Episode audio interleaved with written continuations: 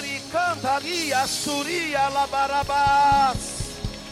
Senhor, nós proibimos todo principado, potestade e domínio sobre os céus dessa nação, sobre os céus da igreja, sobre os céus, Pai, da casa dos teus filhos, que eles recebam uma unção nesta noite. Deixa cantarabás. Aleluia. Glória a Deus. Uh! Quem está aí, diga glória a Deus. Eu sou o povo mais feliz da terra, diga assim. E independente das circunstâncias, a alegria do Senhor é e sempre será a minha força. Amém? Graças a Deus. Queridos irmãos, eu quero convidar vocês para essa noite solene tão importante, que é a noite de Santa Ceia. Eu quero compartilhar com você Marcos capítulo 4. O versículo é o 35. Se você puder ficar de pé um instante em reverência a essa palavra, vai ser muito bom. Quem encontrou, diga glória a Deus.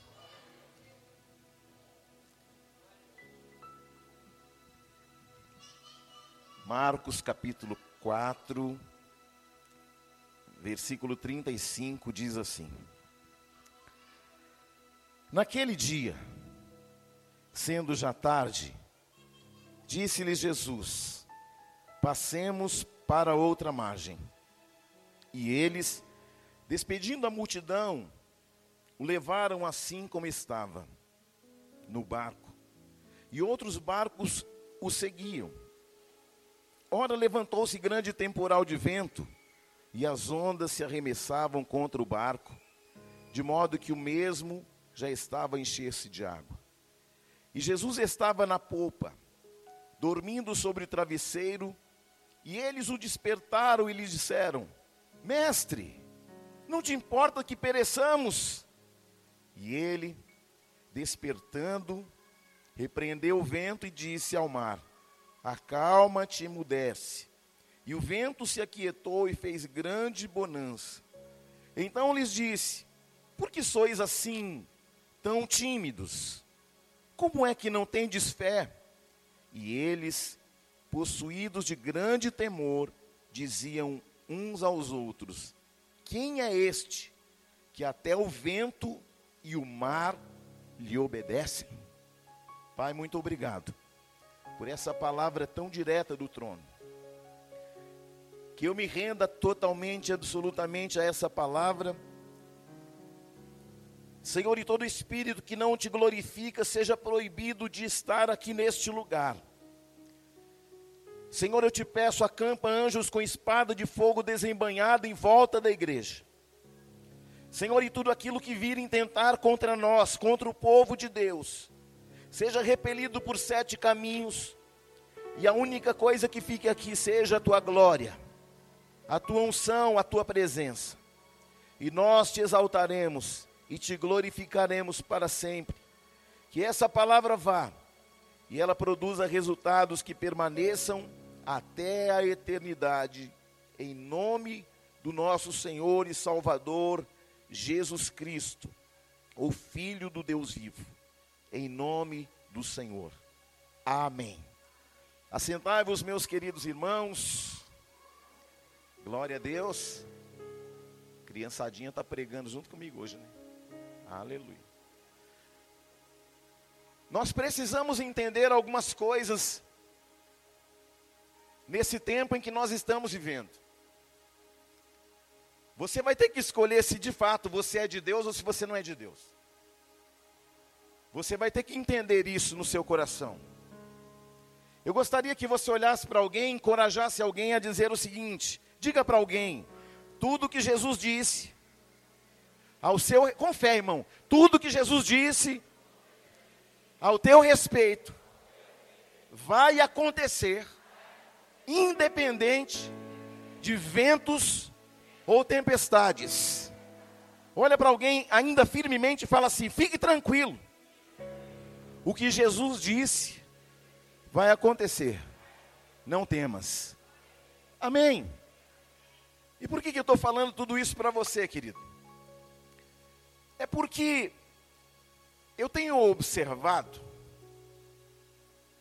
não apenas uma atmosfera espiritual pesada sobre nós, sobre as famílias, sobre a igreja, sobre a mente dos homens. É como se nós fomos, se nós fôssemos o pior dos piores. É como se a nossa esperança estivesse sobre alguma circunstância deste mundo. Mas você não é desse mundo. Nós somos passageiros dessa terra. Mas enquanto nós estivermos nessa terra, a palavra diz que nós reinaríamos em vida. Estou vendo um monte de crente que parece que não é crente. Ai, sabe o que, que é? É que agora. Ai, como é? Irmão, você é um cidadão do céu? O quem é você? É ou não é verdade?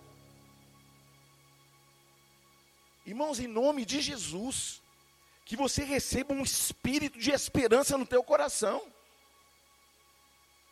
Porque uns confiam em carros, cavalos e cavaleiros. Mas a pergunta que eu te faço: você está confiando em quem? Na força do braço? Na sua inteligência? Na sua empresa? Na sua força? Seu intelecto? Ou você está confiando em Deus? Tem que te fazer essa pergunta, irmão que parece que passou um furacão no, no Brasil. Você olha na rua, está todo mundo. Ah, meu Deus, e agora? Agora o quê? Deus continua governando sobre tudo e sobre todo do seu sublime trono. O mesmo que era, Ele continua sendo e sempre será. Agora, quem é você? Esse tempo a gente começou a descobrir quem é você. Ah, eu sou aquele que me move nas circunstâncias. Quando eu tenho dinheiro no bolso, ah, eu sou feliz. Quando eu não tenho, ai meu Deus. Ai, quando, a, quando eu oro e acontece, eu sou um homem de Deus, mas quando não acontece, aí eu me enfio na caverna. Quem é você, irmão? Pelo amor de Deus. Ah, eu sou o povo mais feliz da terra. Que infelicidade do inferno é essa, irmão? É ou não é verdade? Ele está declarando que é o povo mais feliz da terra, mas olha a cara do cidadão. Parece que, irmão, não tem mais limão para comprar no mercado, porque parece que os crentes comprou tudo. É ou não é verdade, irmão? É uma cara de descontentamento, é um, é um medo do amanhã. Cara, o Deus que cuidou de ontem vai cuidar de hoje, vai cuidar de amanhã, vai cuidar de 10 anos, vai cuidar de 20 anos, Ele vai cuidar dos séculos dos séculos. Jesus disse: Eu estarei convosco enquanto houver tempo sobre tempos e sobre tempos. É isso. É que eu sou só crente quando a coisa dá certo. Então você é um, um crente bem meia boca, né, irmão? Ah, eu só sou crente só quando as coisas dão certo. Que crente é você, irmão? É, é que quando vem a tempestade, sabe como é que é? A gente é humano, né? É, é, é que eu não tenho sangue de barata. Claro que não. Na sua veia corre o sangue de Jesus. E aquele que tem o sangue de Jesus, querido, ele pode não apenas declarar, mas ele pode reagir como aquele que é mais do que vencedor. Onde? Em tudo. Em todas as coisas. Eu preciso encorajar você a mudar o teu ânimo, a mudar essa feição de limão, pelo amor de Deus. Aleluia! Quem está aí? Eu sei que talvez você entrou aqui nessa noite esteja vivendo um momento de adversidade. Porque assim é a vida. Nós passamos por lutas, por reveses, mas também experimentamos vitórias, porque não existe vitória sem uma grande peleja. Confesso para você, a palavra de Santa Ceia estava pronta. Aí Jeová, que é o dono da palavra, falou assim: não é essa não. E aí eu estou aqui com uma palavra que não é minha, é sua. Porque o Senhor mandou para você e para mim. A palavra não tinha nada a ver com isso, irmão. Aí Jesus, Jeová foi lá e falou assim: Eu tenho uma palavra para o meu povo. Irmão, eu só obedeço. Eu sou a voz do que clama no deserto. Então a gente vive lutas e conquistas, ultrapassamos situações que nunca pensamos que iríamos viver na vida, é ou não é?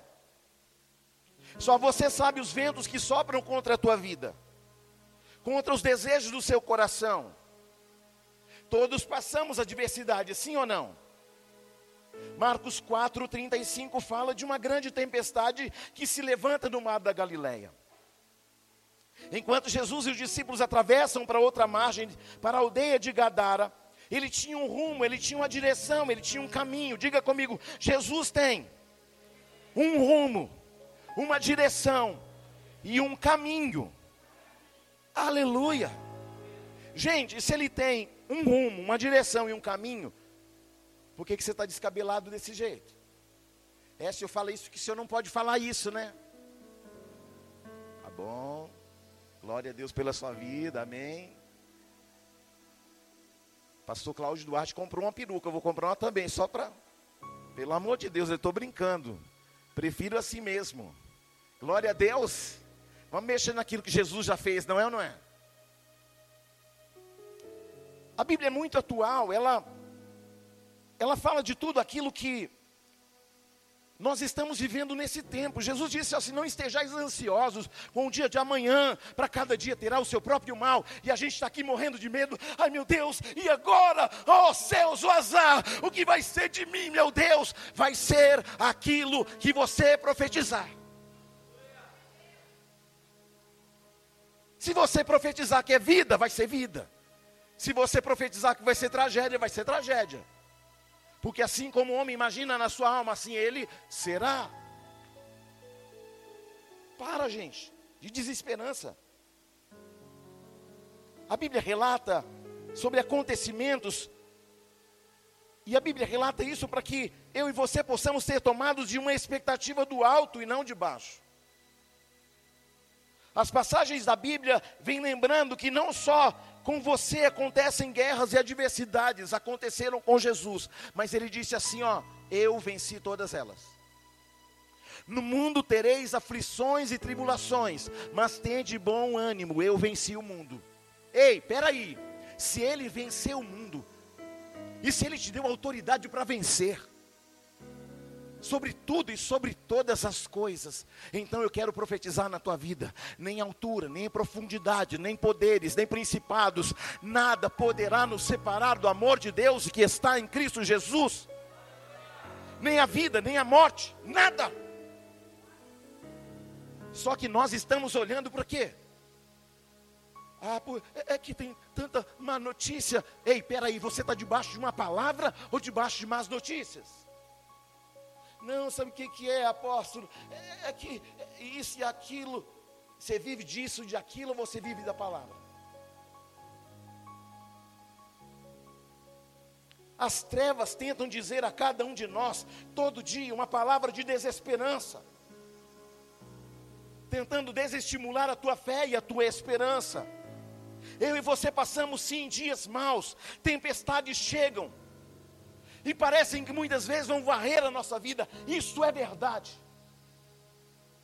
O inimigo tenta nos convencer de que não adianta ter metas, propósitos, planejamentos. O inimigo vai tentar dizer algo contrário daquilo que o Senhor já disse sobre vós, a respeito da vossa vida e a respeito dos planos que Ele tem ao teu respeito. Pronto. Satanás é um especialista em desestimular pessoas. E o que que ele usa? Realidade. Se o senhor soubesse qual a minha realidade, você não tem Bíblia na sua casa, não? É, é que eu estou vivendo agora só de realidade. Ei, eu vivo é pela fé. Porque a fé é o firme fundamento do que eu espero e a certeza do que eu ainda não vi. Os céus estão estimulando a nossa fé e a gente está aqui dormindo. O céu está falando assim: ei, Vocês colocam tudo na minha mão e falam, Senhor, seja feita a tua vontade. Aí quando eu faço do jeito que tem que fazer, aí vocês ficam, e agora, meu Deus? Para! A gente coloca na mão de Deus, e quando Deus faz, que contraria aquilo que você criou como expectativa, o que, que você faz? Não vou orar mais não, vou jejuar mais não, vou ir na igreja mais não, porque Deus não fez, Deus não fez o que você queria, e graças a Deus por isso, que Ele continue fazendo tudo aquilo que você não queria, mas que Ele continue fazendo tudo o que você precisa. Você está aí? Não? Pelo amor de Deus, fala alguma coisa. Tem crente aí? Jejuar para quê? É que o inimigo fala, apóstolo, que a tempestade é maior do que o meu barco, e nós estamos olhando a realidade. Estou olhando para a tempestade que é maior do que o barco da minha vida, mas a garantia não é sobre uma tempestade, é sobre o que Jesus já disse antes que houvesse um embarque. Antes do embarque, Jesus disse o que? Passemos. Jesus sabia ou não sabia que no meio da, daquele, daquela passagem haveria uma tempestade? Ele sabia ou não? No entanto, antes do embarque, antes do bilhete na mão dos apóstolos, ele disse o seguinte: passemos. Jesus está falando o seguinte: antes que a tempestade venha, eu já garanti a chegada do outro lado da margem. Então, pronto. O momento em que estamos vivendo não anula a palavra que Deus já liberou. Fale para alguém: o momento que você está vivendo não anula a palavra que Deus já falou. Você está aí, não? Quando nós estamos no meio da tempestade, tudo que nós vemos é vento, é onda. Tudo que nós sentimos é o que? O impacto das ondas. No meio do cenário, ondas batendo do lado e do outro, e o barco parece que quase está virando. E Satanás está amedrontando o nosso emocional, lançando setas, dizendo: vai afundar. Só que tem um detalhe: quem está no barco junto conosco, antes de entregar o bilhete na sua mão, o que, que ele disse? Pá sermos. Eu estou debaixo dessa palavra. Por que, que adiante você tem um bilhete se você não crê na palavra? Ei, sabe que tempo é esse? De você confiar menos em você. Sabe qual tempo é esse? É o tempo de você confiar menos nos homens. Sabe que tempo é esse? O tempo de você se apoiar menos no seu intelecto, na sua vontade, no seu querer, no seu achismo, ou na realidade da sua tempestade. Ei, passemos. Olha para alguém e fala assim: Ei, passemos. Passemos.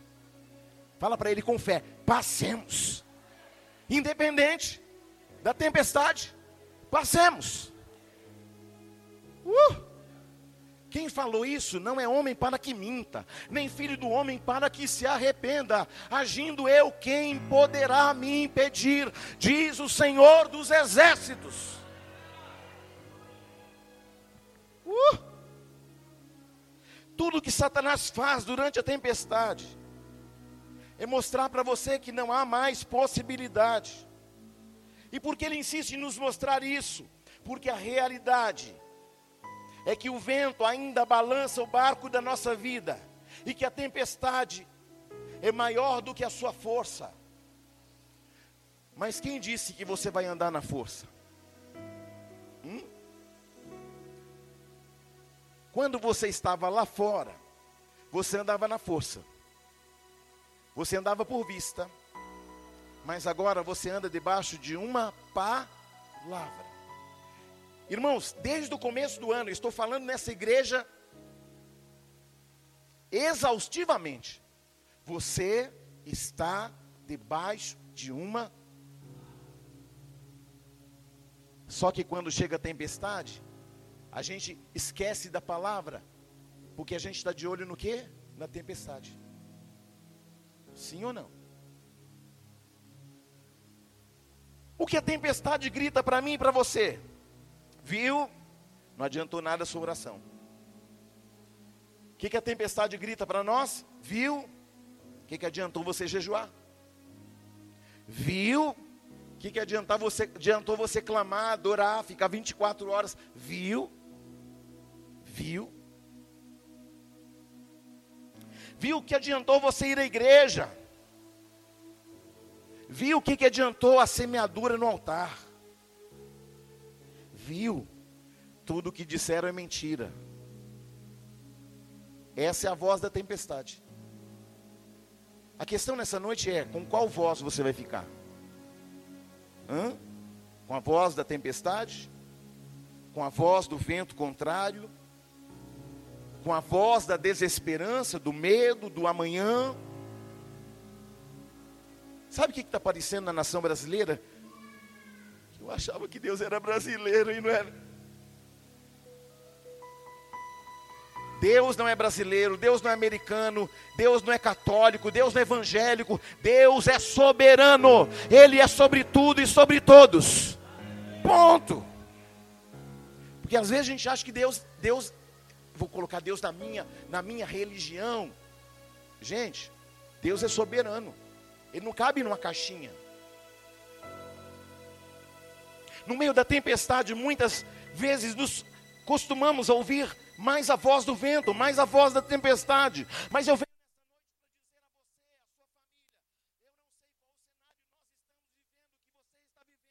Mas Jesus está falando para você: eu peguei você pela mão e trouxe você aqui nessa igreja nessa noite, para falar ao teu espírito, porque a tua alma está contaminada com aquilo que você ouviu das tempestades. Sim ou não?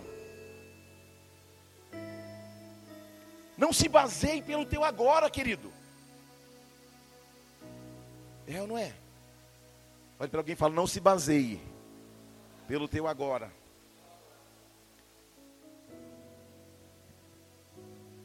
Querido, olha para mim. O teu agora não define o seu futuro. Mas, apóstolo, o que, que define o meu futuro? Uma palavra.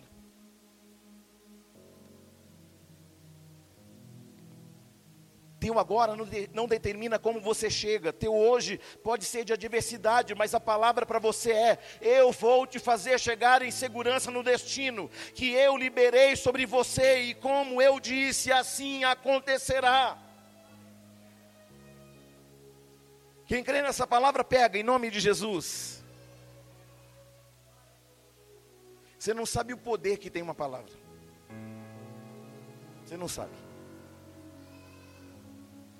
A palavra de Deus para você é: eu vou fazer você chegar do outro lado com segurança. Você vai chegar ao destino que eu preparei para você. Aleluia, gente. Não é só com você, é com toda a sua casa, nós estaremos em segurança se você estiver debaixo de uma palavra, se você colocar Jesus, a, a, querido, colocado no lugar mais importante da sua vida. Sim ou não? Evangelizar, você não evangeliza não, mas ficar falando de política, ou oh, o que aconteceu na política só foi uma amostra para mostrar para você, sabe o que? Você pode evangelizar. Você tem coragem para falar de gente? Quero ver se você tem coragem mesmo para falar de mim.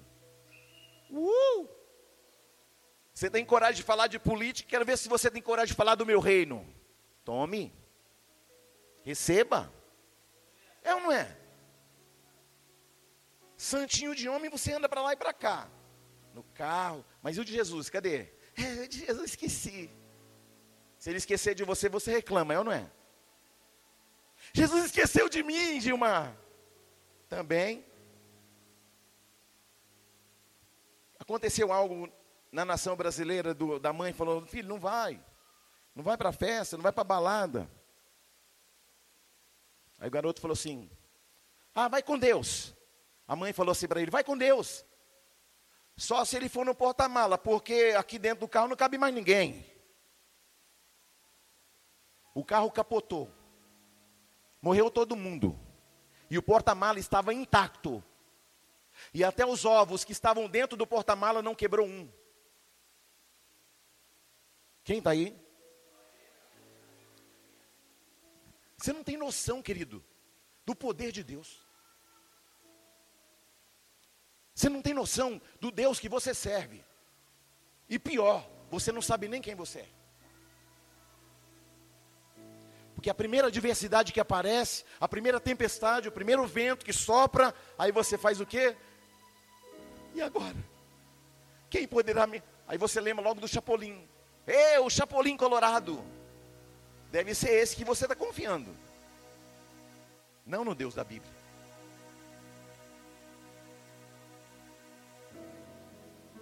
A pergunta que eu faço: O que amedronta a tua alma? Eu sei que talvez você entrou aqui sem esperança, baseando no futuro daquilo que você está imaginando, na realidade do seu hoje. Eu tenho uma palavra ao teu coração, a realidade do teu hoje só pode ser alterada com uma palavra que vem do alto. O que te amedronta? O que te amedronta quando tudo ao teu lado grita que não vai dar certo, que não vai acontecer, que a porta não vai se abrir, que as comportas estão fechadas? Você precisa lembrar que quem mandou você entrar no barco já te deu uma garantia que você vai chegar do outro lado, querido, e você precisa ficar com essa palavra.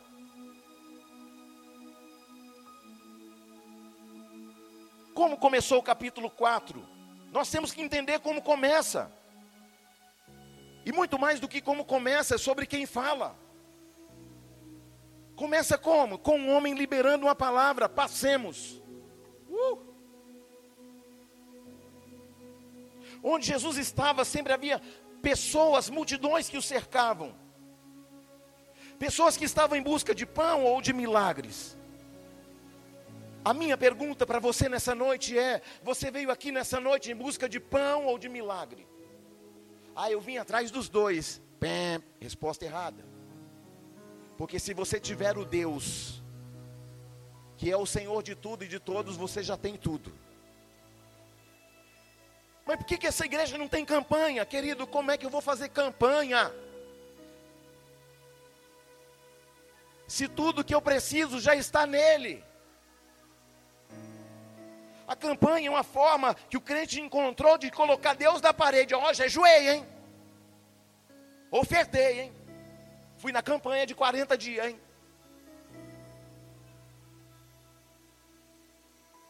Deus não muda a essência porque a gente faz alguma coisa bonitinha, irmão. Deus não vai te abençoar mais porque você se sacrificou. Escute. O sacrifício que abre portas e janelas dos céus, que traz bênção sem medida, está naquele que já se sacrificou por você.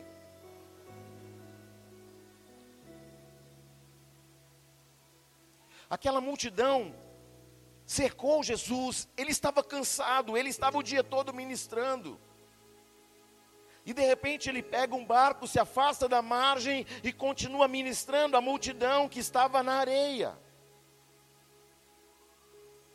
Aquele dia especificamente, Jesus se debruçou sobre a palavra o dia inteiro, ele estava cansado, fisicamente esgotado, mentalmente esgotado.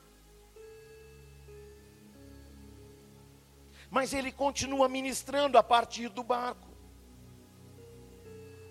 Foi aquele dia que Jesus debruçou praticamente o dia todo acerca da palavra de Deus, acerca do reino de Deus.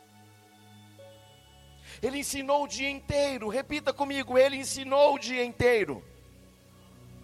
E ele está me ensinando hoje, aqui e agora. Jesus precisava de descanso, sim ou não? Irmão, geralmente no culto de Santa Ceia, eu chego em casa tão quebrado. Parece que eu que eu fiz umas duas mudanças. Porque parece que não, mas estar aqui implica numa guerra muito muito intensa. para trazer lá do alto aquilo que você precisa e para levar daqui aquilo que o céu quer ouvir de você. Você está aí, não? Jesus falou o dia inteiro, estava desgastado. Muitas pessoas envolviam, envolviam Jesus. As pessoas o apertavam, e às vezes você não entende por que, que alguns momentos da vida as coisas te apertam. Tudo que te aperta é Deus tentando extrair o melhor que você tem. Quando se aperta a azeitona é para sair azeite. Sim ou não? Às vezes nós não entendemos. É claro que os discípulos também estavam cansados, mas aqueles discípulos, eles estavam ali e eles eram exigidos mais deles, porque eles estavam mais perto. Às vezes você acha que a vida do outro é mais fácil. Às vezes você fala assim, Senhor, mas por que o Senhor cobra mais de mim? Porque quanto mais é dado, mais é requerido. É ou não é verdade? O que eu aprendo aqui é que Jesus está deixando claro para os discípulos: vocês podem estar no meio da multidão, vocês podem estar no meio deles, mas eu conheço vocês por dentro e eu sei que a partir de hoje vou levar vocês a um aprendizado inédito e poderoso. O que o Senhor vai fazer com você hoje é levar você para um nível mais profundo de intimidade, de conhecimento, de entendimento. É saber que a tempestade faz parte de um processo de amadurecimento, de discipulado e de crescimento. Ah, eu não gosto de tempestade, não. Deus me livre. Só que para passar pela para chegar do outro lado tem tempestade no meio do caminho. As grandes tempestades mostram para você as grandes lutas mostram para você, as grandes adversidades mostram para você, que Ele te fez forte para você combater, porque a tua esperança não está na tempestade, a tua esperança não está na adversidade no barco, a tua esperança não está no vento, a tua esperança está naquele que apenas numa palavra dele pode alterar uma realidade de uma vida inteira. Mas onde o inimigo me paralisa? Na tempestade. Mas não adianta. Porque ninguém, nem mesmo Satanás, pode impedir a palavra que Jesus já disse ao teu respeito. E o que ele disse? Passemos. Mas está pesado. Mas está difícil. Apóstolo, eu estou orando, eu estou lutando, eu estou me esforçando, eu estou me apegando à palavra, eu estou crendo nela, mas está difícil, eu estou pensando em pular do barco, eu estou pensando em desistir, eu estou pensando em abrir mão, porque no meio desta tempestade, querido, você só consegue ver o que? A tempestade. Escute, ele só vê a tempestade. E o que, que os discípulos se esqueceram momentaneamente? Que havia alguém no barco que poderia resolver a tempestade. Sabe o que acontece? Jesus está falando assim, sabe, às vezes você esquece de olhar para mim e fica olhando só para a tempestade.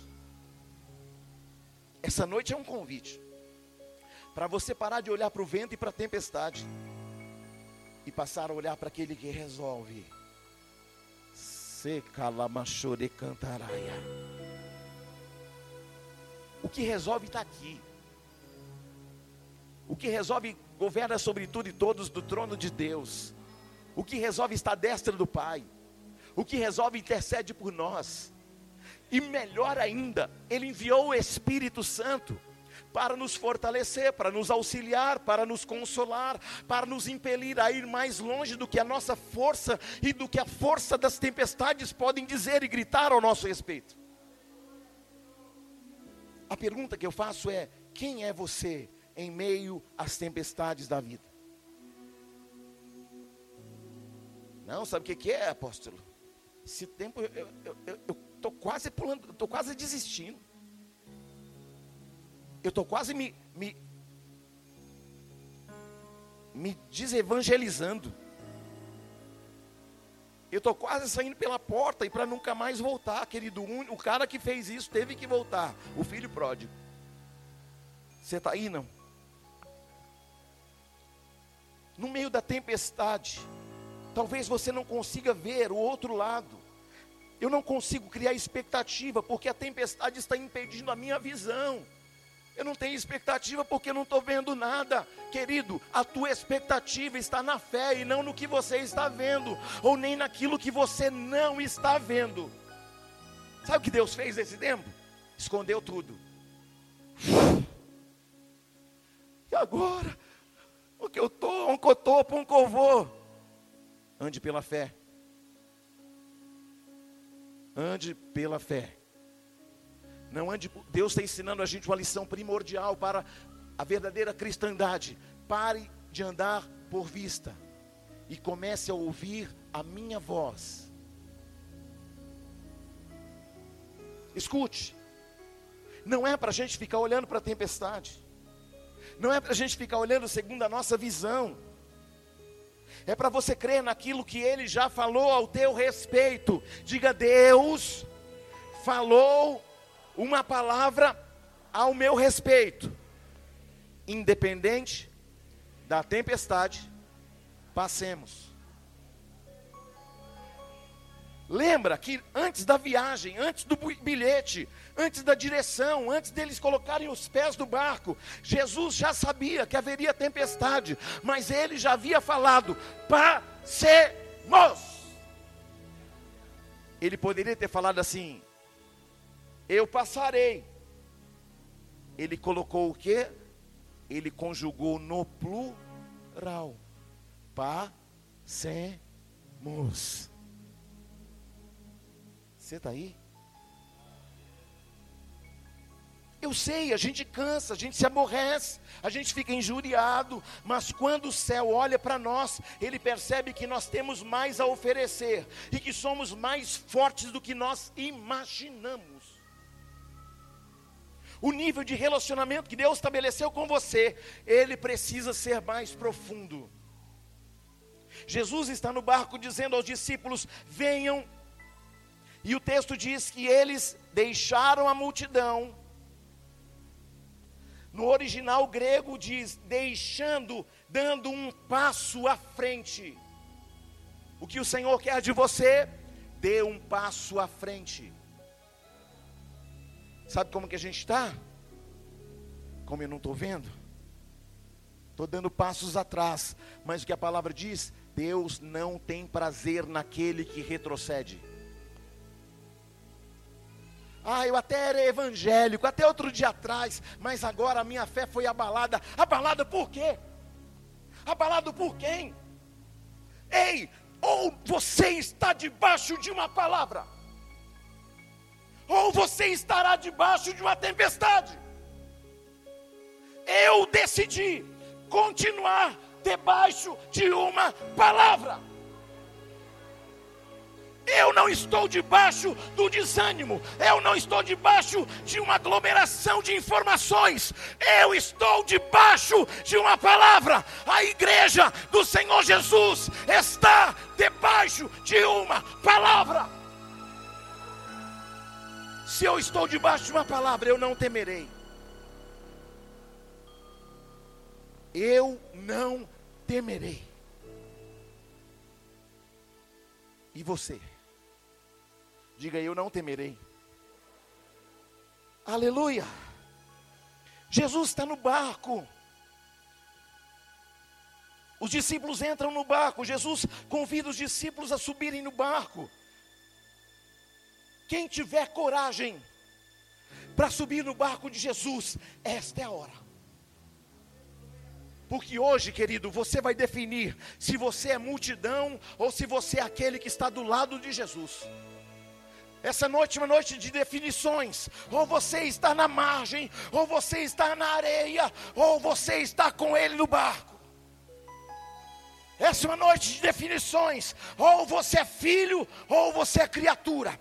Ou você serve, ou você não serve. Ou você crê, ou você não crê. Porque a minha esperança não está em ninguém, mas está naquele que morreu, triunfou sobre principados, potestades e domínios lá na cruz do Calvário. É nele que eu creio, é nele que eu estou firmado porque Ele é a minha rocha, a minha cidadela.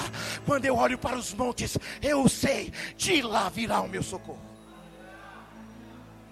A pergunta que eu lhe faço nessa noite é: de onde lhe virá o socorro?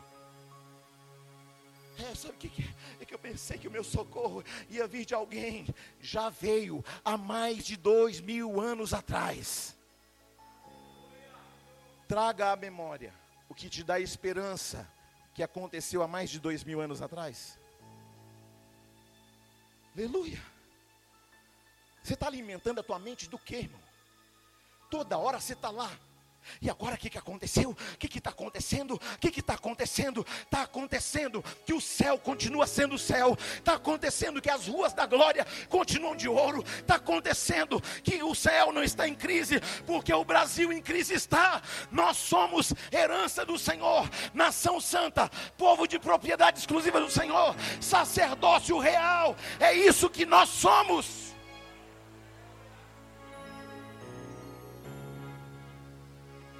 Se eu sou eleito, não importa o grito das tempestades. Se eu sou ungido, não importa a força dos ventos contrários. Se eu estou nele, fundamentado sobre a rocha, não há vento ou tempestade que vai me tirar de sobre a rocha. Mas eu não estou vendo, você não precisa ver mas não estou sentindo. Você não precisa sentir. Você só precisa crer, porque sem fé é impossível agradar a Deus. Pega essa e leva para casa, querido. Aleluia. O que o Senhor está falando para mim e para você é: quem quiser sair das margens, vem. Quem quiser ir para um outro nível de relacionamento comigo, vem. Quem quiser a um nível mais profundo, vem. Quem quiser sair da superficialidade nessa noite, vem. Quem estiver cansado de uma vida rasa, que tem, vem. Quem estiver inconformado com a mesmice que tem vivido, venha para o meu barco, e eu garanto que você vai chegar do outro lado. Gente, essa palavra é de Jesus para você. Fiquei três dias preparando a palavra. Jeová foi lá e falou assim: e, e, e, Abre lá em Marcos 4. Uai, Deus, mas não foi. Ei, Marcos 4. Tá, já estou indo, Senhor. Você está entendendo, ou não? Uh! Manda quem pode, obedece quem tem juízo. Aleluia. Você está aí não? Olha para alguém e fala, assim, fala para ela assim: quer sair da mesmice? Quer sair da superficialidade? Quer sair das pressões? Então entra no barco, porque o Senhor Jesus já disse: haverá um lugar seguro. Passemos e chegaremos. Aleluia. Você não está entendendo o que está acontecendo. Essa nação viveu uma virada tão poderosa, como nunca se viu. Você não tem noção do que Deus mostrou para mim hoje, na minha oração. Você não tem noção. Você não tem noção do que Deus vai fazer aqui, nessa terra, você não tem noção. Você não tem noção das, dos homens que o Senhor vai levantar poderosamente, das mulheres que Deus vai levantar, dos jovens, das crianças que Deus vai levantar. Você não tem noção. Você não está entendendo nada. Sabe por que você não está entendendo nada? Porque você está de olho no vento, está tá sentindo a tempestade batendo no barco, chacoalhando o barco para lá e para cá. Ei, meu amado, Ele está no barco. Pode chacoalhar o barco, pode soprar, pode vir tempestade, pode vir o que quiser, pode vir até tempestade de areia. Eu estou com Jesus e Ele está no meu barco e eu no barco dele a graça dele me basta, porque o poder dele se aperfeiçoa na minha fraqueza. Uh!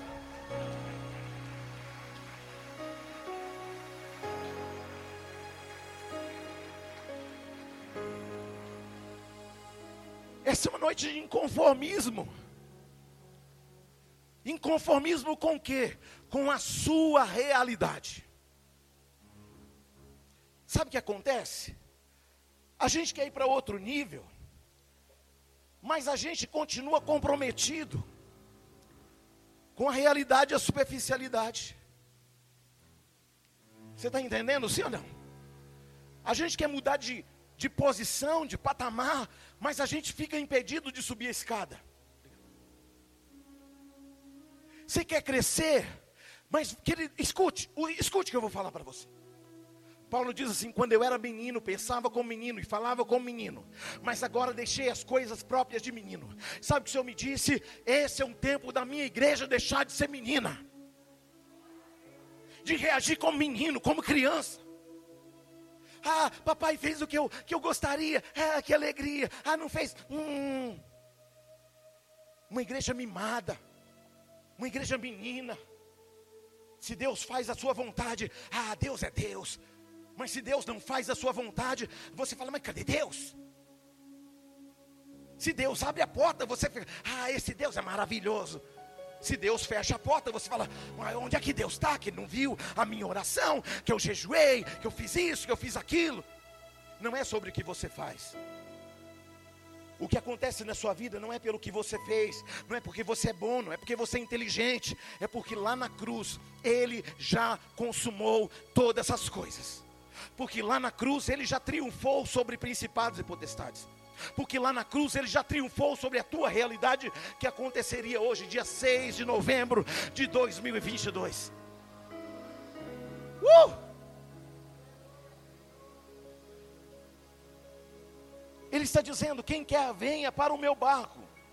Quem quer sair da margem, venha para o meu barco. Eu tenho um lugar para você, venha. O problema é que nós estamos querendo ir, mas nós não estamos querendo largar a multidão. Não adianta, querido. Não adianta você ficar olhando dividido entre a multidão e a voz de Jesus. Jesus está convidando a gente para entrar. Mas eu tenho uma palavra para falar ao teu coração. Nem todo mundo está autorizado a seguir viagem com você. Senão Jesus chamava toda a multidão para entrar no barco, sim ou não? Mas ele foi específico, ele chamou os discípulos. Nem todo mundo vai conseguir chegar aonde Deus preparou para você chegar. Simples assim. Nem todo mundo tem o um nível de maturidade para enfrentar o que ele sabe, o que está por vir, querido. A gente quer ser aprovado, mas a gente não quer passar na prova. Não existe aprovação sem que você passe pela prova, dando glória a Deus. Porque aí, sabe por que a gente é reprovado? Porque quando o Senhor coloca a gente na prova, aí a gente começa: ah, mas por quê? Mas eu não merecia. O que, que eu fiz de errado? Olha isso, olha aquilo. E a gente começa a reclamar, murmurar, reclamar xingar, falar palavrão, gritar, espernear. É ou não é? Tenha maturidade para entender que quando Jesus convida você para outro nível, preste bem atenção no que eu vou falar. Olhe para mim. Você vai ter que entender nesse tempo que para que Jesus leve você para um outro nível, algumas coisas e algumas pessoas vão ter que ficar para trás. Aleluia. Diga isso a alguém. Algumas realidades vão ter que ficar para trás. Deixe tudo o que te deixa para trás. De novo, deixe tudo e deixe todos que te deixam para trás. Você está? Não? O detalhe é que Jesus não está dizendo deixa isso, deixa aquilo. Ele está chamando pessoas que entendem que vão ter que deixar algumas coisas para trás. O que você foi, onde você pisou, não combina com o novo tempo que Ele preparou para a tua vida. Vou repetir isso para gerar fé no teu coração. O que você foi, onde você pisou, não combina com o novo tempo que Deus preparou para a tua vida. O crente é assim. Ah, o que eu fui, o que eu era, como Deus me usava. Ou fica preso nas derrotas do passado. Ai, mas meu passado era isso. Ai, meu passado era aquilo. Ei, deixe algumas coisas para trás. E às vezes, vamos ter que deixar até algumas pessoas para trás. Porque elas não vão ter maturidade para enfrentar a tempestade. Porque todo mundo quer chegar do outro lado, mas ninguém quer enfrentar a tempestade. É ou não é verdade? A gente quer a benção, a benção. Como diz os crentes, né? Eu quero as bênçãos. As bênçãos. É, não é? O que você foi, onde você pisou, não combina com o novo tempo que Ele preparou para a tua vida, para uma nova realidade espiritual, para uma nova realidade emocional, para uma nova realidade financeira. Tem gente que te ama enquanto você está quebrado, mas começa a andar com um carrinho melhor para você ver.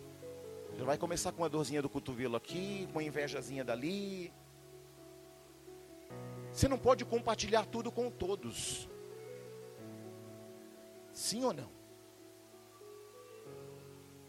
Eu não sei qual multidão você vai ter que despedir nessa noite, querido. Eu não sei quais são os costumes, manias, palavras que você vai ter que deixar para trás dessa noite. Eu não sei que rodinhas de amigos você vai ter que dizer que não cabe mais na tua vida. Quando eu vim para o Evangelho, querido, eu achava que eu tinha um monte de amigo. Amigo para cá, amigo para lá. Quando eu vim, rapaz, o trem começou a estreitar para o meu lado. Daquele monte de gente, só ficaram dois.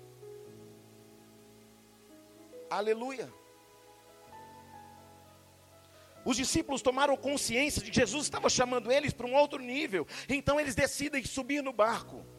Toda vez que eu dou um passo para frente, eu vou ter que deixar algumas coisas para trás.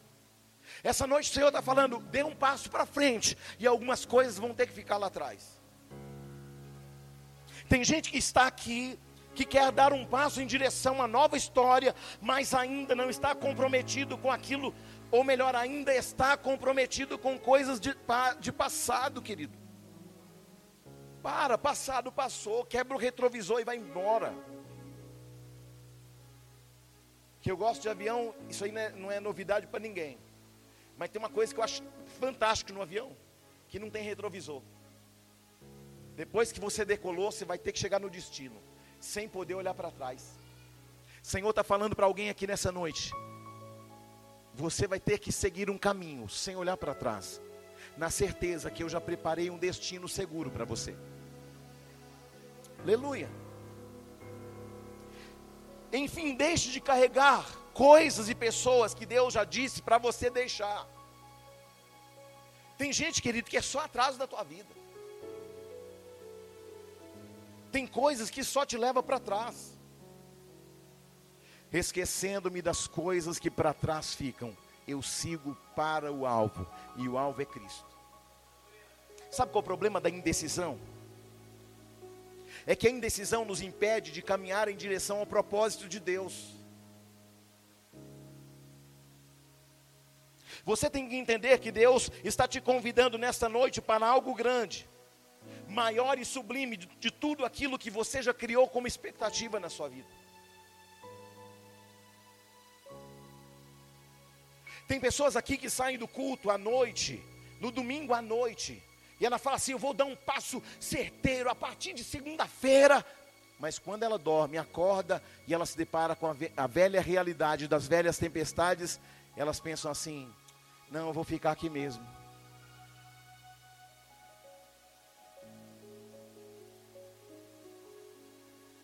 Tem gente que fica em cima do muro, mas elas ficam paralisadas, elas ficam presas a coisas e pessoas que já deveriam ter sido despedidas da tua vida há muito tempo.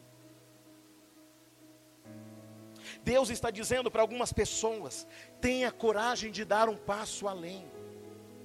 Eu me lembro que a visão da igreja Ministério Ágape Nova Aliança nos foi dada em 2005.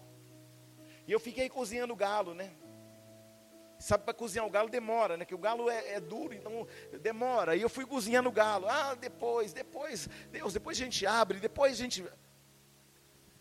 Aí um dia eu estava orando e falei assim: Deus, muito obrigado, porque eu estou fazendo a Sua vontade. Deus bradou lá do céu, falando assim: A minha, você está fazendo é a sua. Porque se você estivesse fazendo a minha vontade, você tinha aberto a igreja que eu mandei você abrir. Receba. Eu poderia fazer biquinho. Eu poderia ter esperneado. Mas é melhor obedecer que sacrificar, sim ou não? Apóstolo, já pensou em desistir? Só algumas vezes. Sumir no mundo. Só algumas vezes. Mas só que quando a gente lembra que a tempestade não vai impedir a minha chegada, a sua chegada, a nossa chegada, nós estamos num barco e nós estamos juntos. Deus está dizendo para algumas pessoas: tenha coragem de dar um passo além. Sabe onde Jesus estava? No mar da Galileia, que fica 200 metros abaixo do nível do mar, querido. Um lugar que oscila a tempestade, a temperatura para cima e para baixo um lugar suscetível à tesoura de vento, suscetível à tempestade. Eles estão onde? Num lugar 200 metros abaixo do nível do mar, no mar da Galileia. O que é o mar da Galileia? Um lugar de oscilações, de frio, de calor. Um lugar que tem muitas possibilidades para muitas tempestades. Jesus está no meio daquele mar, convidando eles para sair da margem e subir no barco. Que lugar é aquele? Lugar que todo mundo sabe que quando entra pode ter a possibilidade de ter problema. Depois que eu aceitei Jesus, irmão, pensa, pensa. Falei, agora vai ser um mar de rosas. Irmão, aí o trem saiu no desfiladeiro, você. Falei, meu Deus do céu. Pensei que ia melhorar, piorou. Aí o Senhor falou: Sabe o que para mim? É que eu estou tirando as suas coisas. Deus, mas Senhor não é, se é Deus que subtrai. Não, eu estou tirando as suas coisas para dar para você aquilo que eu tenho, que eu tenho reservado para você. Sabe qual é o nosso problema? Que a gente insiste em ficar com as nossas coisas. Deus vai tirar as nossas coisas e vai colocar as dele em nossas mãos. Uh! Jesus sempre vai levar você a um lugar que vai surpreender você, a ter uma experiência inédita. Ter coragem de entrar no barco de Jesus é poder dizer para Deus: Eu sei que lutas virão, mas é melhor estar na luta contigo do que ficar na areia longe da tua presença.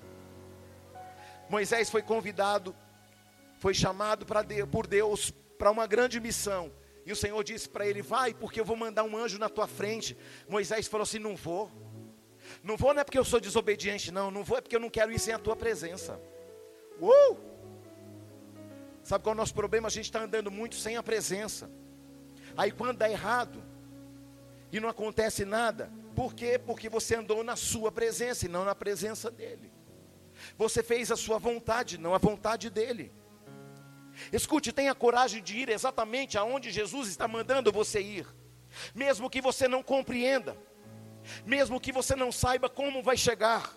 Fale para alguém do teu lado, todo lugar que Jesus te direcionar, você pode ir, mesmo sem compreender. Amém. Irmãos, o que Jesus faz O que Jesus faz a gente sentir, ninguém jamais poderá fazer. Tem muita gente aqui que abriu mão de coisas do passado, porque entenderam exatamente o que Jesus quer delas. Mas Ao mesmo tempo, existem pessoas que não deram passos porque ainda estão comprometidas com o passado, que não querem se desapegar da multidão e da margem, que não querem desapegar de algumas pessoas. Irmãos, a grande questão nessa noite é que depois de um verdadeiro encontro com Jesus, não há mais sentido viver uma vida sem Ele. Não há. Você pode ir para onde for, não há sentido mais sem a presença dEle. Não existe dinheiro, não existe riqueza, não existe fama que possa se comparar à presença dEle. O que muita gente não entende é que a voz dele é mais forte do que tudo aquilo que nós já experimentamos na vida até hoje. Os discípulos ouviram a voz do Senhor e a voz disse a eles: Vamos para o outro lado da margem. E até nisso Jesus mexe com a gente, porque ele não perguntou aos discípulos, ele não falou, olha, nós vamos ali. Ele não fala como, ele fala, vamos para o outro lado da margem, mas a margem é, é, longa, é distante, eu não sei qual é o ponto, não é sobre o ponto, é sobre o que eu disse. Passemos. Jesus sabia que haveria tempestade no meio do caminho, sim ou não? Sim ou não? Sim ou não? Mas por que, que ele permitiu? Porque ele nos leva.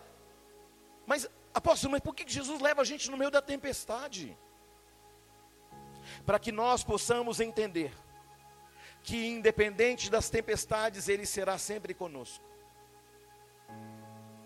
Jesus está dizendo para algumas pessoas: se você quiser andar comigo verdadeiramente, vai ter que ter coragem para entrar na rota que eu preparei para você. Mas qual é? Escute, quando você entra no avião, você entende alguma coisa de rota? De navegação? De meteorologia? Hã? Não. Mas quando você entra no avião, você entra preocupado, para onde esse, esse piloto vai me levar? Não, sabe por quê? Porque toda a navegação já está na mão dele. Sabe por que, que você não tem que temer o barco que Jesus mandou você entrar? Porque toda a navegação que você precisa, toda a meteorologia que você precisa, já está na mão dele. Você não precisa, entenda, quando você é passageiro no avião, você consegue ver na frente, no para-brisa, onde o piloto está? Sim ou não? Não. Você só vê a janelinha. Mas você consegue ver o que está na frente? Não. Por quê? Porque você não está na cabine do piloto. Mas vendo ou não vendo, você chega ou não chega no destino? Você pode voar o voo todo, entrar em Cuiabá, chegar em Florianópolis, chegar em, em Campinas, chegar em São Paulo. Você pode fazer o voo todo de olho fechado. Você chega ou não chega? Jesus está falando, sabe o que para você? Feche os teus olhos e confia, porque você vai chegar, mesmo que você não esteja vendo. Aleluia, quem pode aplaudir o Senhor por isso?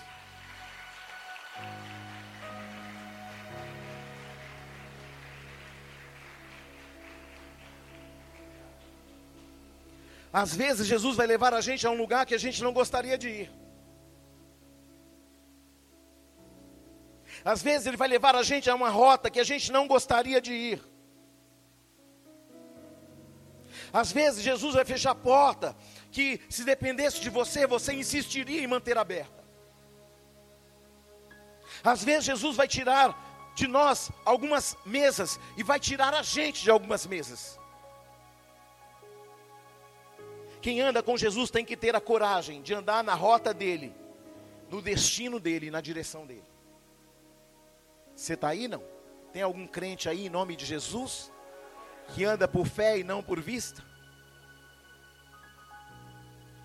Olhe para alguém e fala assim: a rota de Jesus às vezes nos confronta, mas nós temos uma certeza: nós chegaremos aonde Ele disse que nós chegaríamos.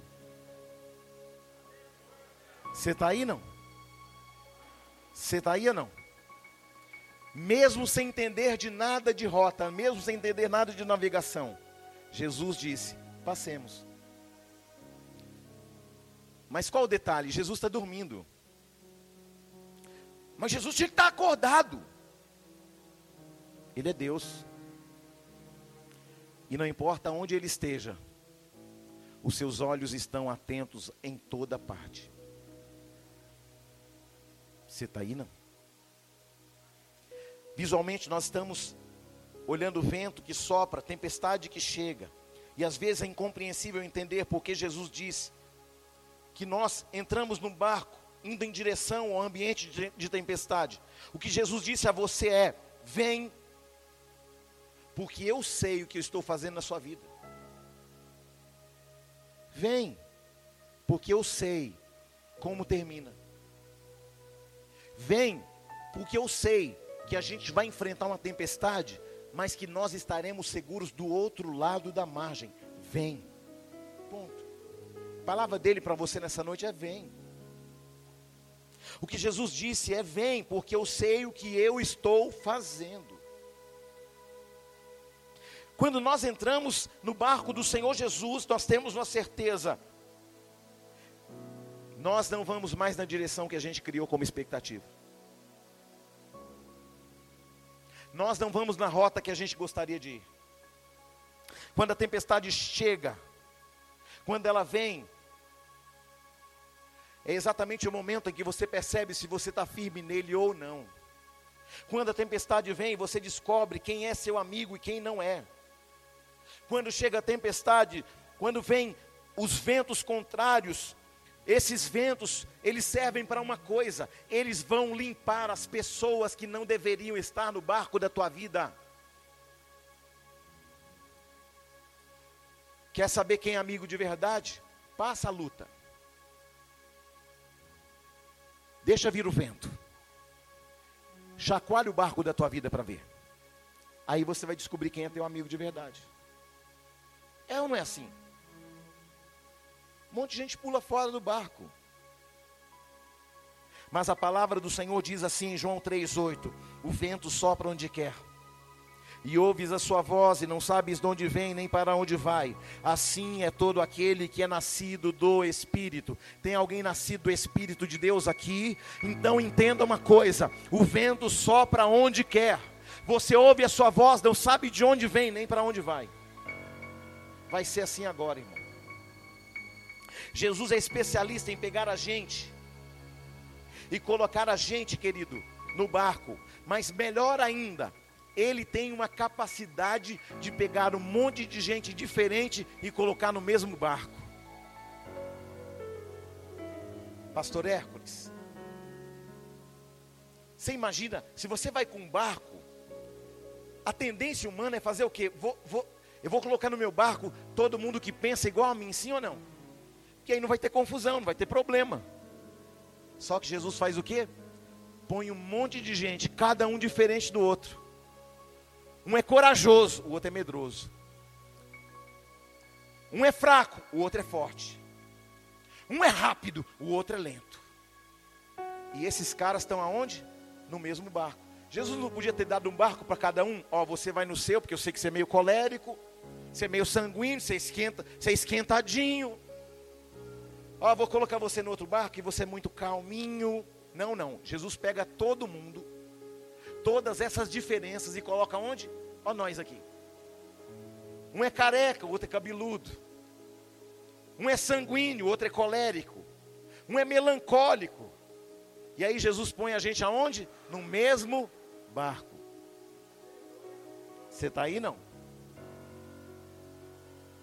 Existem pessoas diferentes, com reações diferentes, com temperamentos diferentes, mas Jesus insiste em nos colocar e colocar todos nós nesse mesmo barco que é a igreja. É muito fácil manter junto quando não tem tempestade. É muito fácil manter junto quando está tudo dando certo. É muito fácil a gente se manter junto quando as coisas estão acontecendo como eu criei como expectativa. É muito fácil estar junto do barco quando está tudo prosperando e funcionando. Aí Jesus coloca todo mundo no barco e depois permite a tempestade, porque a tempestade vai revelar quem é quem. Senhor só deu uma sopradinha no Brasil e neguinho já ficou bicudo, neguinho já saiu xingando, neguinho já saiu blasfemando, neguinho já saiu xingando o povo do Nordeste, sim ou não? Só deu só uma, só deu um ventinho. E neguinho já saiu cuspindo marimbondo. Neguinho já falou, não, não vou mais para a igreja, não, sabe, apóstolo? Mas não vem por quê? É, porque, sabe como que é, né? Como é que é o que, irmão? Levanta e anda. Efatá. Levanta e anda. Sai da tua casa e vem. Você está aí, não? A gente tem que parar de andar em cima da circunstância, pelo amor de Deus. Naquele barco tinha um corajoso com dois baldes na mão e tinha um medroso escondido na cabine. Escondido na cabine. Tinha um rapidão pegando a água que estava no barco e Aí tinha um outro.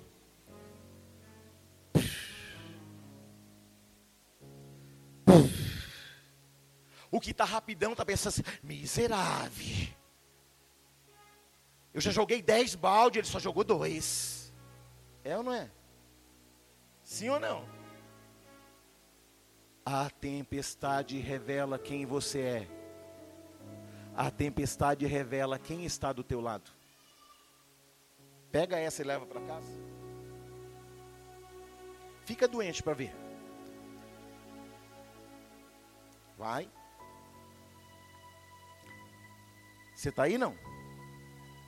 O que eu amo em Jesus é que ele insiste em colocar todo mundo diferente no mesmo barco, só para fazer com que a gente se pareça muito menos com o barco, muito menos com a tempestade, muito menos com o vento e muito mais parecido com ele.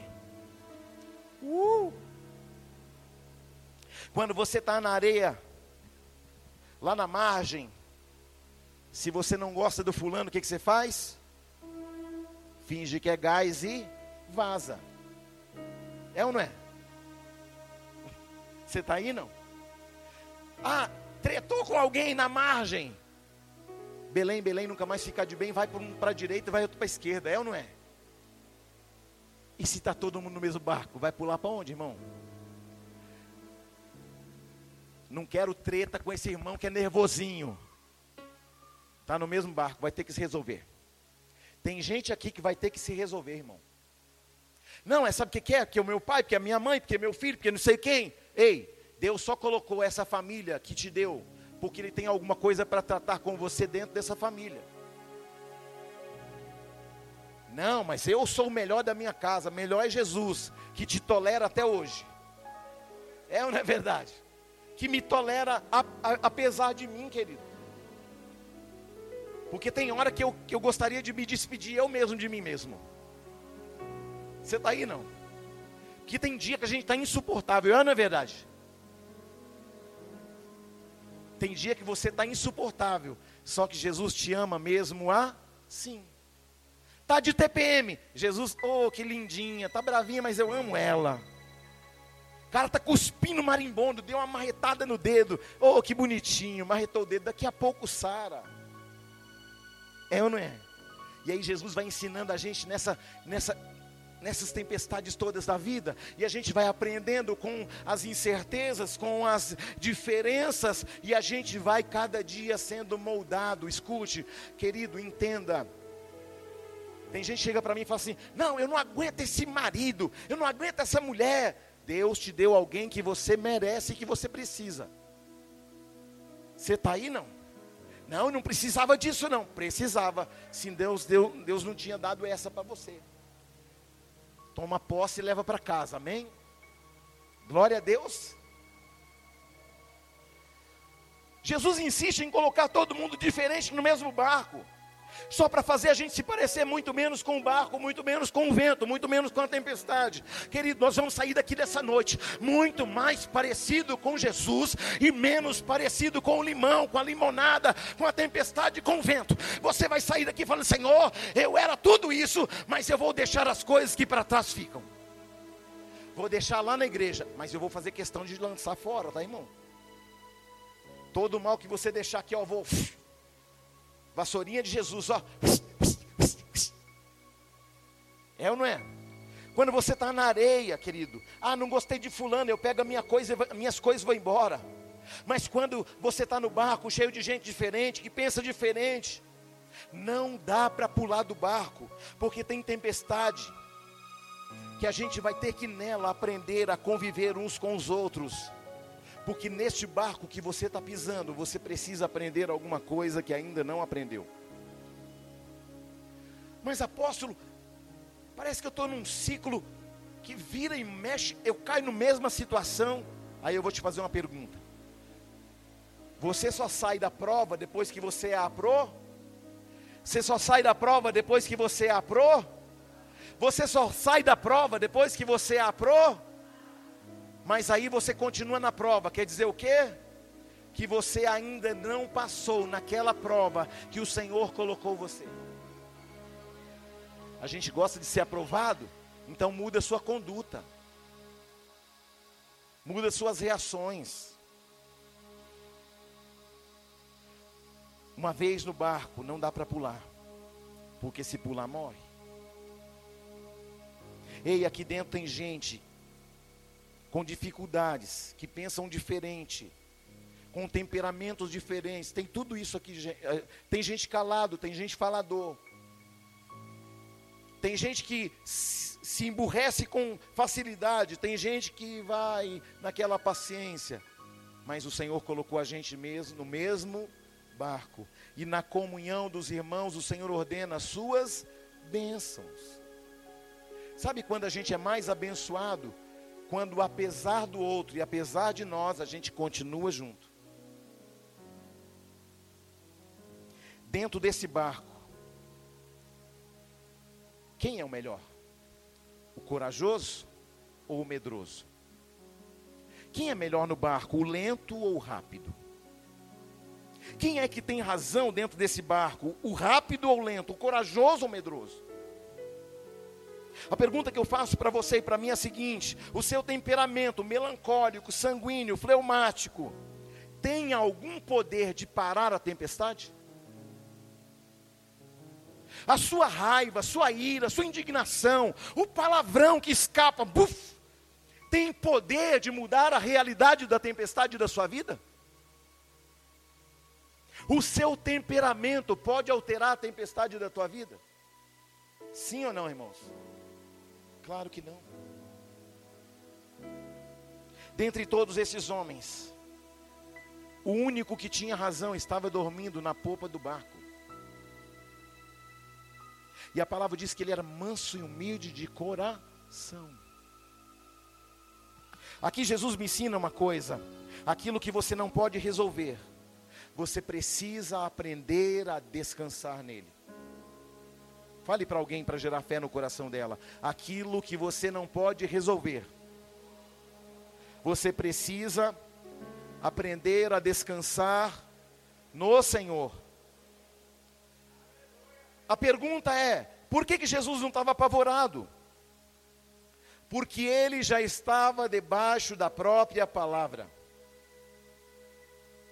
Por que Jesus não ficou preocupado? Porque ele já sabia que haveria um escape além da tempestade. Porque Jesus ele não ficou amedrontado com a tempestade, porque ele já sabia que a tempestade é pedagógica e que o mar e o vento lhe obedeceria à sua voz. Ninguém tem poder para parar a igreja de Deus, querido. Ninguém tem poder, escute isso com fé. Ninguém tem poder, a autonomia, a autoridade para barrar parar ou impedir a igreja do Senhor Jesus Cristo. Nenhuma ameaça, nenhum levante do inferno, nenhum projeto, nenhum decreto jamais prevalecerão contra a minha igreja, assim diz o Senhor. Eu estou debaixo da palavra de Mateus 16, 8. 16, 18. Que diz assim: as portas do inferno não prevalecerão contra a minha igreja. A questão é: você é a igreja? É, eu tô, eu tô quase. estou chegando lá. Ei, não prevalece contra a igreja. Você é igreja. Aliás, está uma moda de desigrejado que ele fala assim: não, eu sou a igreja. Querida, igreja é um ajuntamento de pessoas diferentes no mesmo lugar. Isto é igreja. Tem pastores pregando na internet, não, você não precisa de pastor, não. Não, você não precisa se sujeitar à autoridade espiritual de ninguém, não. Não, você precisa mandar no teu próprio nariz. Não, você faz a tua vontade. Não, você vai para onde você quiser. Não, você fala o que você quiser. Ei, você tem um dono. E o vento sopra onde quer. Você ouve a sua voz, não sabe de onde vem nem para onde vai. Tem um monte de crente confrontando autoridades. Ah, porque eu não concordo. Ah, porque eu acho. Escute. Se a liderança estiver errada, ela vai prestar contas com Deus, mas que essa justiça não pese sobre a tua vida por causa da sua insubmissão, por causa daquilo que você tem proferido palavras contrárias às autoridades. Não está bom para você naquele emprego? Sai de lá encontra um melhor. Só que lembre, só saia se Deus mandar, porque pode ser que Deus colocou você lá naquele barco para tratar com você. Ah, eu não estou eu, não gostando do, disso que o meu pastor está falando. Se o Senhor falar para você sair, saia. Mas se Ele não mandou, não arrede o teu pé. Porque se Ele tem que lapidar você em algum lugar, não fuja. Eu tenho duas irmãs queridas aqui. Irmã Cristine, Cristine, né? Irmã Cristine e a mãe dela. Elas membraram na igreja Ágape. Elas faziam parte de uma igreja vizinha nossa. Aí a igreja eles tiveram alguns problemas, o pastor teve alguns problemas pessoais e decidiu passar a igreja para um outro pastor. E aí eu encontrei essas irmãs, nós conversamos, ela tensionou o desejo de vir para cá, eu disse: "Irmã, não saia de lá. Fique lá até que Deus fale ao teu coração, não venha para cá." Que houve uma transição de pastores. Fica lá no seu, ajuda eles lá. Não sai. Aí quando foi semanas atrás, a irmã me procurou e falou assim: "Apóstolo, olha, a gente pode membrar aqui, porque agora a igreja fechou, então a gente pode ficar aqui. Eu obedeci e fiquei lá. Agora eu posso vir para cá? Pode, está aqui debaixo da bênção. Mas obedeceu e vai receber a recompensa por causa disso. Porque quando a gente tem uma direção, a gente não faz o que a gente quer, a gente é movido pela palavra, pelo direcionamento que vem do alto. Eu, como pastor, poderia falar: não, irmão, deixa eles lá e vem para cá. Não, que não é isso. Eu não sou a, a, pescador de aquário. Nós somos uma igreja genuína que não nasceu de uma divisão de lugar nenhum. Você está aí, sim ou não? Escute atentamente: os maiores homens, os maiores reis, os maiores imperadores, os maiores governadores, os maiores valentes, os maiores reinos, as maiores ideologias, as melhores ideias já tentaram contra a igreja e não prevaleceram contra ela. E quanto mais eles tentam, mais a igreja cresce, porque pão é assim: quanto mais você bate, mais ele cresce. Quanto mais perseguem a igreja, mais ela cresce. Sabe qual foi o tempo de maior crescimento da igreja? Quando ela foi perseguida. Ah, mas eu não gosto de ser perseguido, não. Então você não é igreja. Ah, mas o senhor falou que ia dar tudo certo, e vai. Aliás, já está dando certo. Sim ou não? Quem pode dizer amém? Obrigado pelo seu amém tão empolgado. Quem pode dizer amém? Que antigamente a gente falava: não, vem, não vai custar nada. Não, vai custar tudo. Só que nós seremos forjados no fogo. E nós seremos uma igreja genuína para a glória de Deus. Por quê? Porque você não é deste século, você não é desse mundo, querido. Nós somos do alto e não de baixo. Nada vai parar a igreja, ninguém vai parar a igreja. Mas apóstolo, eu fiz tudo o que eu poderia fazer. Então agora descansa e deixa Deus fazer aquilo que ele planejou fazer com a sua igreja. com esta nação, com o estado do Mato Grosso, com os estados desta nação. Querido, nós estamos debaixo da potente mão de um Deus que nunca perdeu uma batalha. Uh!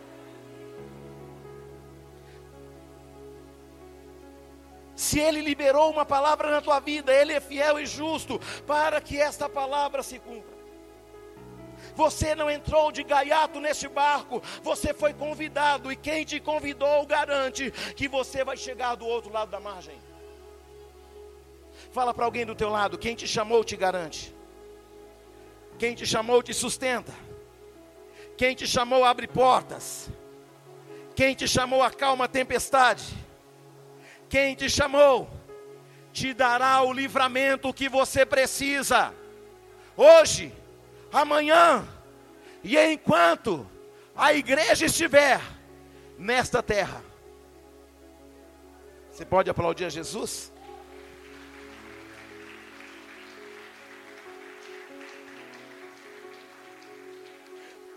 O Senhor está dizendo: Eu sou a tua força, eu sou o teu refúgio, eu sou a tua fortaleza. Eu sou o teu guarda fiel. Eu sou a tua rocha. Eu sou o teu Senhor. Eu sou o teu conselheiro. Eu sou o teu redentor. Eu sou o teu caminho. Eu sou a tua vida. Eu sou o teu leão da tribo de Judá. Eu sou o teu salvador. Eu sou o autor e consumador da tua fé. Eu sou a aurora do dia, a estrela da manhã. Eu sou a âncora, eu sou alfa, eu sou ômega, eu sou a videira verdadeira, eu sou o Messias, eu sou o mediador entre Deus e os homens, eu sou o Cordeiro de Deus que tira o pecado do mundo, eu sou a ressurreição e a vida, eu sou o cabeça da minha igreja. Aplauda e glorifica, aplauda e glorifica, aplauda e glorifica. Você está debaixo da autoridade de um Deus que nunca perdeu um combate, uma batalha ou uma guerra sequer. O seu nome é Jeová Jireh, Jeová chamar. Ele é o eu sou. E o mesmo Deus que estava com Moisés, com Josué, com Davi, o mesmo Deus que esteve com Elias, o mesmo Deus que esteve com Eliseu, o mesmo Deus que esteve com o povo de Israel, ele está dizendo: Esse povo me pertence. Chama Katanashô. Shema Deus Encoraja alguém do teu lado. E diga para essa pessoa: quem te chamou te garante. Encoraje alguém do teu lado e diz: Deus vai te dar coragem, força, ousadia, intrepidez. Nada e ninguém poderá te resistir todos os dias da tua vida como eu fui com Moisés, como eu fui com Davi, assim tenho sido eu com a minha igreja. Deus está atendendo um clamor de uma geração hoje. Deus está dizendo: o mar é meu, a igreja é minha, o céu me pertence ninguém poderá me resistir. O vento desesperou seu coração, mas Deus te encoraja nesta noite e diz: não tema, não tema, ficai parado e vede o grande livramento que é o Senhor do meu alto e sublime trono estou levantando sobre a sua vida, sobre a sua casa, sobre a sua família. Eu estou gerando o maior livramento da tua vida. Os homens perderam o controle. Os homens estão de olhos das tempestades. Mas eu, o Senhor vos digo, Quem é a tempestade? Quem é o vento? Quem são os homens? Quem são aqueles que estão montados em cavalos e cavaleiros? Quem são aqueles que declaram palavras contra os meus filhos, meninas dos meus olhos? Esta nação, diz o Senhor, é a menina dos meus olhos. Comprai colírio para essa nação porque eu vou gerar um tempo tão esplêndido, sobrenatural e extraordinário, para que a minha igreja saiba que eu não sou filho do homem para que minta, nem filho do homem para que me arrependa. Eu estou agindo num ambiente além de sua visão humana. Eu estou além da tempestade. Eu sei onde nasce o vento. Eu sou aquele que diz aos raios: venham, e eles dizem: eis-me aqui. Eu sou aquele que deu sabedoria aos falcões para que eles voem. Eu sou o Senhor que soprou o curso dos rios para que eles cheguem até o mar. O Brasil é o mar e rios virão em direção a ele. De norte a sul, de leste a oeste, eu estou preparando um rio sobre esta nação. Estou preparando um tempo sobre esse povo. Que até então diziam que me conheciam, mas me conheciam como Jó em sua primeira etapa. A minha igreja declarará: Antes te conhecia de ouvir falar, mas agora os meus olhos te veem. Eu sou Deus que abriu as águas do Mar Vermelho e fez o meu povo passar com pés enxutos. Eu sou Deus que gerou o pão do céu para alimentar o meu povo dia a dia. Eu sou o Deus que gerou água da rocha e proveu aos que estavam sedentos. Eu estou gerando nesta nação um tempo de avivamento como nunca se viu, desde que os tempos são tempos, e desde o dia em que eu visitei a minha igreja, em Atos capítulo 2, haverá um desdobramento da minha unção haverá um mover poderoso de sinais, prodígios e maravilhas. E então as nações falarão: o Deus que operou sinais e maravilhas no Egito, que falou ao coração de Moisés no Monte Sinai, está fazendo sinais no coração do Brasil.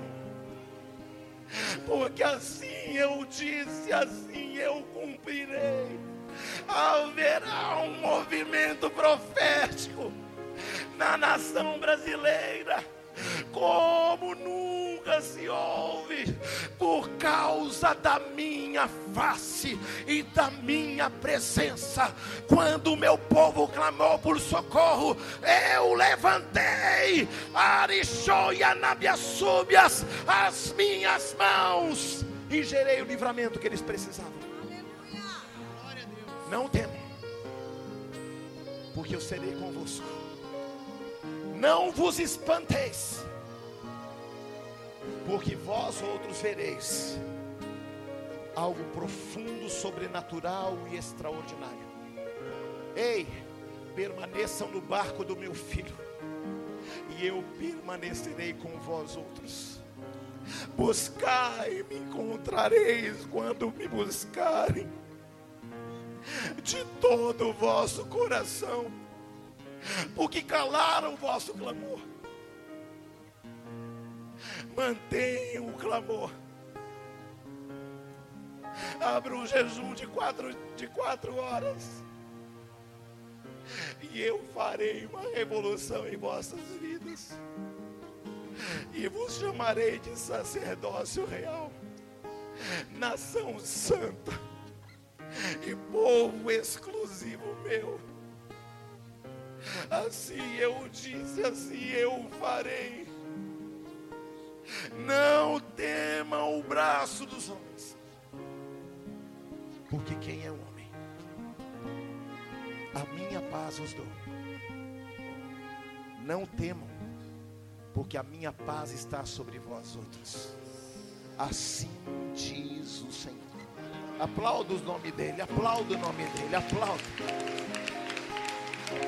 Oh! Aleluia! Aleluia!